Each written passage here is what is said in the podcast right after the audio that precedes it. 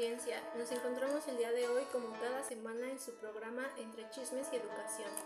En este nuevo capítulo hablaremos un poco acerca de la teoría del apego. Recuerden que tenemos el chat abierto a través de WhatsApp 000 hasta que se te canse el dedo para cualquier duda que quieran compartir con nuestras invitadas. Así es, Ari.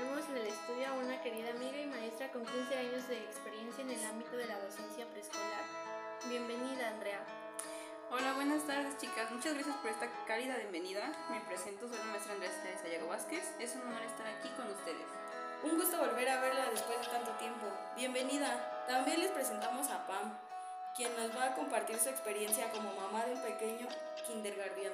Hola chicas, un placer estarlas acompañando el día de hoy. Estoy muy contenta de volver a verlas. También contamos con la presencia de una psicoanalista, nuestra querida Andrea Torres, que es muy conocida como DEA, que tiene una experiencia de nueve años. Hola chicas, buenas tardes. Y es un, un, gran gusto el poder estar aquí con ustedes. Espero responder a todas las preguntas a lo largo del episodio. De acuerdo chicas, ¿pueden contarnos qué es la famosa teoría del apego? Estoy segura que tiene que ver con algo relacionado a la relación que tuve hace unos meses. pues de hecho sí. Eh, la teoría del apego surge por John Bowley y es básicamente un vínculo emocional que surge desde el nacimiento. Necesitamos sí o sí tener una figura de apego, que en la mayoría de casos son los padres. Ay, sí, pero pues no siempre son los dos padres, porque por ejemplo mi chamaquito siempre anda pegado a mí y a su papá casi me lo pela. Pues es que tú pasas mucho tiempo más con él, debe ser la figura de apego principal. Justo es eso, tú le das la mayor sensación de bienestar, cubres todas las necesidades y eso quiere decir que su papá pues no es esa figura que esté muy presente en su vida. Ok, es interesante porque estoy segura de que muchos padres tienen esa sensación de desplazamiento por parte de sus hijos. ¿Cómo es que Bowlby desarrolla esta teoría? O sea, ¿por qué o qué? Ah, pues el origen es muy interesante. Todos ubicamos el desastre de la Segunda Guerra Mundial, ¿no? Bueno, pues resulta que no solo los judíos fueron un tema interesante, sino también los pequeñitos que fueron separados de sus padres. Y es justo que John notó una serie de patrones entre todos ellos. Es cierto, nunca había pensado en esa otra cara de la moneda. ¿Qué pasaba con ellos? Ah, pues es que compartían una característica. Todos presentaban una fuerte necesidad de cuidado, amor y atención, en especial cuando había algún peligro. ¡Wow! Y es que no debía ser para menos, pobrecitos. Ahora sabemos que la necesidad de apego sí es algo innato, pues todos eh, necesitamos construir vínculos emocionales.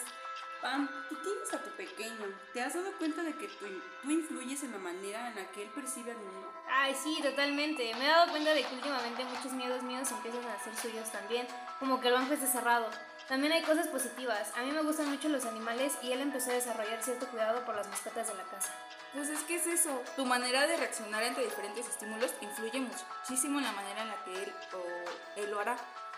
Por ejemplo, en el preescolar, ¿qué trabajo hay muchos papás que pasan tiempo de calidad con sus pequeños y te das cuenta de eso porque los niños resultan ser el reflejo claro de lo que se ve en casa, sus miedos, sus reacciones, sus, sus palabras. Hay una pausa chiquita, chicas. Tengo una pregunta que se repite mucho en el chat. ¿El apego siempre es igual? ¿Cómo sé si mi hijo tiene apego? Pues yo creo que sí hay tipos de apego, ¿no? Estoy segura de haberlo visto en algún video.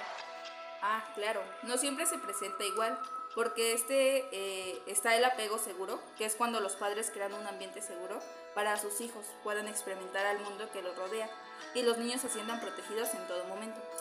Y esa sería la idea, creo yo, porque tenemos la contraparte que es el evitativo, cuando los niños se muestran más maduros o independientes. Pero esto es por una falta de afecto y cuidado por parte de los cuidadores. Ay, pobrecitos, los obligan a crecer y ni siquiera pueden disfrutar su infancia de manera plena. Pues para mí me resulta más lamentable el tipo ambivalente, porque aquí es cuando los niños ponen el 200% en conseguir las aprobaciones de sus padres. Ay, sí, algo así le pasa al sobrino de una amiga.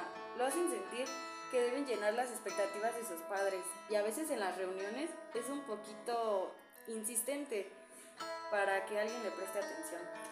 También sufren mucho cuando es el tipo de apego desorganizado, porque ni siquiera, ni siquiera ellos mismos entienden.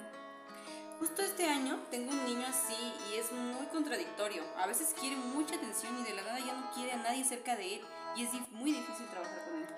Es que muchas veces esto es consecuencia de algún tipo de abuso, ya sea emocional o físico.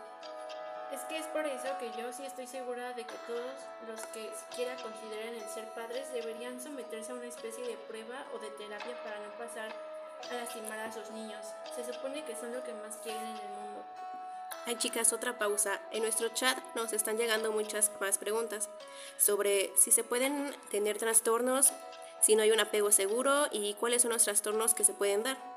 Sí, bueno, los bebés que experimentan un apego seguro tienen un sistema de estrés equilibrado y una respuesta más eficiente a situaciones estresantes, a lo contrario de los de apego inseguro. Pueden experimentar dificultades en la regulación de sus emociones y una menor capacidad de establecer relaciones saludables. Así es, uno de los primeros trastornos que se puede detectar, bueno, detectar, son la ansiedad por separación. Algunos niños sufren de ansiedad al separarse de sus padres o cuidadores. Su mayor miedo es el de crecer, que les creer que les pasará algo malo o que les abandonarán. Esto puede afectar a sus actividades cotidianas, de ir a la escuela o dormir solos, por la falta de capacidad de superarse de esa forma tranquila. Y es que eso es lo que Bueno, ahora ha llegado el momento de las vivencias, en las cuales cada una de nosotros vamos a narrar alguna vivencia que hayamos tenido referentes al apego. Ah, bueno, la verdad a mí sí me interesa compartirle esto a nuestras expertas a- y a nuestra maestra, porque cuando yo estaba chica experimenté este trastorno que, como mencionaba Andy, eh, la ansiedad por separación. Eh, cuando estaba pequeña tenía 8 años y mi papá se separó de mi mamá, eh, por lo tanto eh, sufrí cierta ansiedad por no saber qué era lo que iba a pasar conmigo, eh, si mis papás iban a, a volver. Eh, en esos momentos, cuando se separaron, mi mamá tuvo que entrar a trabajar. Entonces, al estar sola, eh, yo me sentía muy, muy abandonada y yo me he dado cuenta que hasta la fecha, ahora que ya soy adulta, eh, cuando las personas se alejan de mí o tienden a, a desaparecer por momentos, me da mucha mucha ansiedad, caigo como en ese tipo de depresión. Este, o sea, quiero saber qué, qué opina nuestra maestra.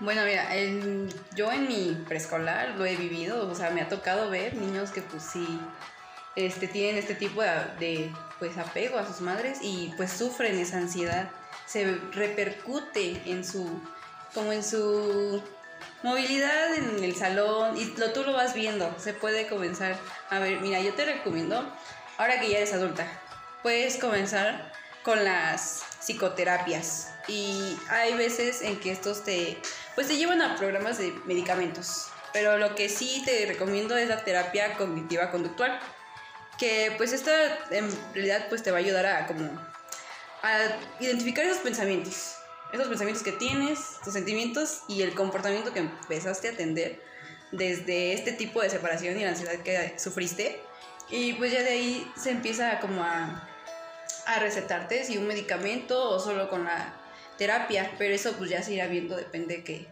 qué tan mal estés o pues qué tan tanto lo tengas avanzado y que, cómo se pueda solucionar. Eh, bueno, en mi caso, creo, más bien me parece, que el apego es desorganizado. Ve, Este, en el caso de mi hermanito, tengo un hermanito que tiene pues cinco años y ya saben, ¿no? Acaba de pasar a la primaria. Y por lo general pasábamos muchísimo tiempo con él porque pues era el más pequeño. Entonces ahora que se va a la primaria, no entiendo por qué.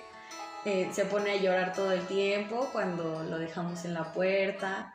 No quiere entrar, se le tiene que llevar casi casi a la fuerza a, a su salón de clases. Entonces tiene conductas, se le ha desatado una conducta como muy agresiva, tanto a sus compañeros como a la maestra. Entonces, para nosotros, para mi familia y para mí, es muy preocupante. Lo mismo que te decía, esto igual yo lo noto dentro de las escuelas, porque pues, o sea, como dices, llevo a mi hermano y ya se comienza a tener, tender estas tendencias de comportamiento cambiante. Y como le digo a Isis, esto igual es con terapia, o sea, tienen que sí o sí empezar a tra- tratar el, el niño, sus emociones, sus pensamientos, el tipo de comportamiento, ya que pues, o sea, es que lo principal es ir a terapia. De la terapia, o sea, ellos ya te, o sea, yo no soy experta muy bien en esto, pero es mandarte ya con lo de medicamentos o seguir en la terapia o en la psicoanalítica, o sea, que es lo más recomendable. Ay, bueno, yo también este, voy a contar mi experiencia. Eh, bueno, eh, mis padres también están separados. Y bueno, pues en mi caso yo no conozco a mi papá, entonces siempre estuve al cargo de, mi, de mis abuelos. Pero mi mamá llegaba pues muy tarde de trabajar y todo eso. Entonces creo en cierta forma que me llegué a independizar un poco más eh, rápido porque de hecho esa también es experiencia porque en el kinder cuando fui mi mamá me dijo que ella pensaba estar pues esperando que yo llorara o hiciera pues lo típico no y yo, ella me cuenta que yo nada más este me metí a la escuela y le dije que adiós y que ya que se fuera y entonces pues mi mamá no sé no sé si lo vio raro o qué pero yo a veces también sentía mucho este pues miedo de que ella no regresara por mí o cosas así. Y dejé a tener mucha dependencia emocional a, a ella. Este, también, bueno, lo veo ya ahorita que soy adulta porque no puedo regular muy bien mis emociones. Eh, a veces cuando exploto me enojo muy rápido, entonces es muy difícil luego que me calme o cosas así.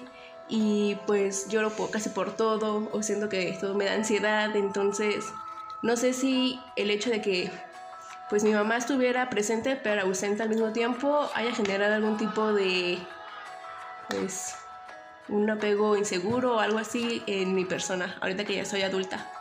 Eso de que no sabes regular tus emociones es muy válido, el que llores también, o sea, no, no te lo guardes, porque como dicen, el guardarte el llanto se te vuelve enfermedad.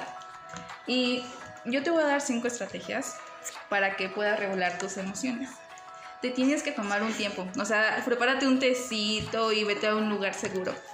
Muchas personas se van luego al baño y se encierran ahí o en tu propio cuarto. Eh, tienes que sentir lo que sientes, o sea, eh, identifica eso que sientes. Y utiliza palabras adecuadas eh, para ti, o sea, esto lo que siento es bueno o es malo, y analiza el contexto en el que estás, el, en el que estás pasando. Bueno, em, pues yo por ejemplo ahorita he tratado, ahorita que tengo ya mi niño, he tratado de romper muchos patrones de lo que vi, lo que vi conmigo, o sea, del déjala que se caiga y ya cuando está aprendiendo a correr, o sea, por supuesto que como nos comentaba Andrea en algún momento, sí dejamos de, sí, el niño tiene que correr, pero siempre es supervisado, o sea, no, no, no voy a dejar que se malmate, ¿no? Em, y también está mucho ese choque, ese choque con, por ejemplo, los abuelos, que los abuelos son de, déjalo que llore, y yo, no, señor, permiso. Y pues no sé, creo que ahora con la nueva, las nuevas estrategias que también se mencionaron acerca de una crianza respetuosa y un, pues, cuidado, eh, se están rompiendo muchos tabús, se están rompiendo muchos patrones y a veces eso es muy choqueante para las generaciones anteriores, ¿no? Es justo eso, el cambio de, el cambio de la educación, o sea, no, no siempre va a ser igual, siempre vamos evolucionando. Y ahorita lo que yo estoy viendo con muchos pequeños es que eh, la educación se ha vuelto más respetuosa, ya los entienden y los escuchan.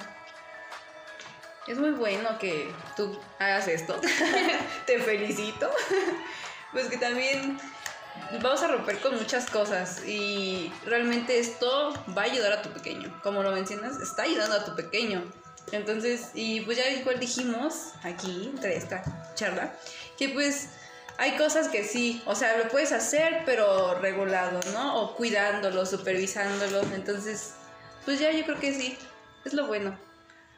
Bueno, chicas, ha llegado el momento pues de cerrar esta charla. No me digas. Por lo que tenemos que decirles adiós de una manera muy calurosa, así como lo recibimos. Les damos las gracias por sintonizarnos una vez más en este su espacio, el podcast Entre Chismes y Educación. Fue un gusto estar aquí. Muchas gracias por su invitación. Y gracias por invitarnos. Gracias. Nos vemos pronto. Gracias a ustedes por venir.